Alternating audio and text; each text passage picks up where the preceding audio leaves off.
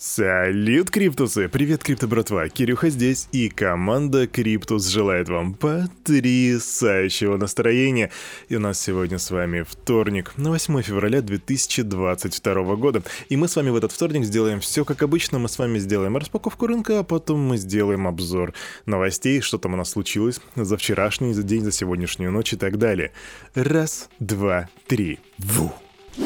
Итак, на Crypto Bubbles у нас сразу получается около 5 больших пузырей, среди которых Gala плюс 15,5%, XRP, ребята, плюс почти что 20%, 19,5%, Shiba плюс 22,5%, Matic, Вася плюс 13,6%, XLM плюс 9,2% и Секрет 13,4%. Ну что по нашему здоровому питанию, по, и, по кефиру и по биточку, на биточек невероятно растет, плюс 4,5% роста или 44 527. Эфириум 3177, это 3%, ро, 3% роста. Доминация битка 41,4%, а капа рынка, ребята, превысила 2 триллиона наконец-то. И ввиду этого у нас э, индекс страха и жадности показывает 48, что в принципе уже считается нейтральным показателем. Даже при упрощенной системе налогообложения объем собираемых с российского крипторынка налогов может составлять до 1 триллиона рублей в год. Об этом сообщает The со ссылкой на аналитическую записку для правительства. Авторы документа, опираясь на данные платформы CoinMarketCap, пишут, что в 2021 году средняя капитализация мирового рынка криптовалют составляла 1,87 триллионов, а на долю рынка РФ при этом приходилось около 12%, что около 214 миллиардов рублей составляет, вернее долларов, а в рублях это 16,5 триллионов. И вот то, что здесь интересно, крипто-братва, это то, что аналогичные расчеты уже ранее приводил Bloomberg. Однако в правительстве не согласны, они считают, что объем владения россиян криптовалютами составляет до 13,3 триллионов рублей, то бишь на 3 триллиона меньше. Не, мы работаем только с тем, что больше 16 триллионов, а тут даже 14 нету. В рамках дорожной карты правительства по регулированию криптовалютной индустрии российские банки до конца ноября усилят контроль над денежными переводами клиентов.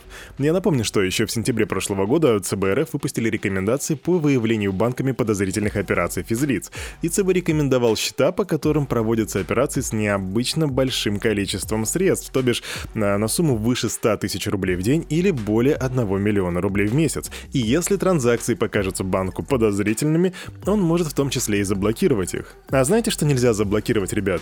Блокчейн биткоина. Угу. И еще вчера я вам рассказывал про то, что в Госдуме предложили налоговые ставки для обложения майнеров налогами, а сегодня у нас уже апдейтик. Мнение участников майнингового рынка по этому поводу разделилось. Одни назвали НДФЛ в размере 15% и налог на прибыль на уровне 16% адекватными. Другие же посчитали, что ставки должны быть унифицированы. По мнению директора по продукту компании MCD Артема Штанова, любое грамотное регулирование и налогообложение пойдут на пользу государству и в том числе индустрии. Однако в корне неправильной разницу между налогами для промышленных майнеров и физлиц считается основатель Encry Foundation Роман Некрасов. А, однако главным, по его словам, станет обсуждение механизма расчета налогооблагаемой базы. Пока непонятно, как будут учитываться расходы, которые понесут майнеры при добыче криптовалют, и какие документы помогут доказать эти траты. Да, вопросы-вопросики, все это на самом деле не так просто, как может показаться. Однако то, что мы точно видим, это то, что поезд под названием налогообложения уже тронул тронулся с места, и все, что нам остается, это сейчас только наблюдать и смотреть, к какому компромиссу они придут. Ну а теперь плавненько переходим в Америку. Там комиссия по ценным бумагам и биржам, SEC, отложила принятие решения по заявлению Grayscale Investment на запуск спотового биткоин ETF. Ведомству потребовалось дополнительное время на изучение возможностей фирмы по пересечению мошеннической и манипулятивной практики на спотовом рынке. Также SEC интересует степень соответствия ее, его ликвидности и прозрачности в качестве базового актива для биржевого фонда. Но вообще это на самом деле стандартная практика SEC откладывать, уточнять и прочее, учитывая, кто и руководит, это Гэри Генслер, чувак с невероятно критическим, с невероятным критическим мышлением. Я думаю, что пока он у руля, это будет продолжаться на постоянной основе. Еще совсем недавно я вам рассказывал про то, что Китай решил использовать цифровой юань у себя на Олимпиаде, как вот уже подкатили апдейт. Член Банковского комитета США Пэт Туми призвал министра финансов и госсекретаря изучить опыт использования Китаем цифрового юаня на Олимпиаде. По его словам, на цифровой юань несет угрозу интересам экономики и национальной безопасности. Как вы думаете, чьей? Своей? Нет, США. Стартовавшие в Пекине зимние Олимпийские игры дали фактический старт использованию цифровой валюты Центрального банка международной аудитории, и цифровой юань утвердили платежным средством для гостей и жителей Олимпийской деревни. Внутри страны цифровой юань испытывается аж еще с 2019 года.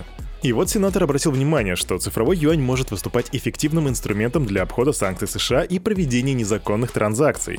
Помимо этого, у властей КНР появляется больше возможностей для несоблюдения международных правил финансов и преимущества первопроходца в установлении стандартов в глобальных цифровых платежах.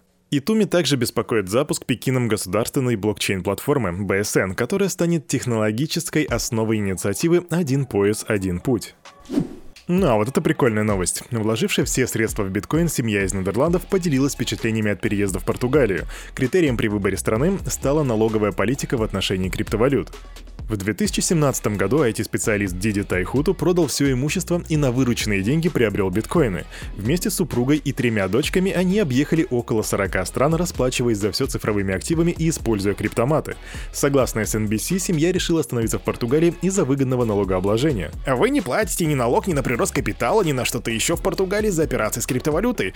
Это очень красивый биткоин-рай отметил Тайхута. И вот тут, котятки, у меня вопрос. А кто из нас, да, и вы, я, кто бы смог сделать такое движение? У тебя семья, у тебя три дочки, у тебя имущество, ты все продаешь, просто заряжаешь это в биткоин и меняешь свою жизнь, катаясь по странам, выбирая лучшую страну, где больше подойдет тебе налогообложение. И второй вопрос. А, учитывая, как сильно у нас сейчас принимается криптовалюта и как сильно регуляторы начинают, эту мета... начинают свою метаморфозу в плане отношения к крипте, насколько долго Португалия станет, останется вот этим биткоин-раем? Биржа Binance анонсировали кампанию по расширению прав и возможностей потребителей с бесплатной раздачей nft а раздано их будет аж 2222 штуки, да, квадрипл из двоек. Для участия в проекте биржа привлекла музыканта и предпринимателя Джея Бальвина, баскетболиста Джейми Баттера и бойца смешанных единоборств Валентину Шевченко. 13 февраля, это уже будет воскресенье, биржа Binance проведет трансляцию с этими тремя персонами, в ходе которых раздаст зрителям вот эти вот самые 2222 nft Также пользователи смогут получить доступ к учебнику по основам криптографии. Так что, ребята, следите за анонсами на Binance, если хотите поучаствовать. А тем временем Polygon привлек 450 лямов баксов инвестиций. И мне вот интересно, если бы 450 миллионов баксов принесли бы в студию, где я это записываю, а на 12 квадратных метров, эти бабки бы в виде кэша смогли бы заполнить ее полностью? Или они вышли бы за пределы? Интересно. В общем, Sequoia Capital играет в догонялки со своими заклятыми соперниками A16Z в гонке за инвестиции в то, что в будущем станет будущим интернета, Web3. Эти привлеченные деньги мы, а, Polygon планирует потратить на развитие блокчейна в сторону Web3, что в принципе логично, так что мы держим руку на пульсе, а вы, кстати, крипто братва, не забывайте, что команда Криптус является официальными амбассадорами проекта Polygon в СНГ. Немножко шорт новостей. Samsung анонсировали что-то новое в метавселенной Decentraland уже 9 февраля, то бишь завтра. И вы спросите, Кирюха, а что это? Да фиг его знает, вот серьезно. Я читаю этот твит от компании Samsung и ничего не понятно. И известна только дата. 2 9 22 ну или на, если перевести на наши цифры, то 9 2 2022 года. Завтра. Посмотрим, что это будет. Самая вообще свежая и вкусная новость, а вернее твит. Марк Цукергерг, Цук Цук Цукергерг. Марк Цукерберг пригрозил закрыть Facebook и Instagram во всей Европе, если мета не будет разрешено обрабатывать данные европейцев на серверах в США. Вот этот чувак просто бряцкнул оружием. Посмотрим, к чему это приведет. А на этом, на это утро у парня за микрофоном все. С вами был Кирюха и команда Криптус желает вам потрясающего настроения. И помните, хотя я уверен, что это вы столько раз уже слышали, что запомнили наизусть, но все же, все, что здесь было сказано, это не финансовый совет и не финансовая рекомендация. И самое важное, сделайте собственный research, развивайте финансовую грамотность и, конечно же, прокачивайте критическое мышление. До свидания.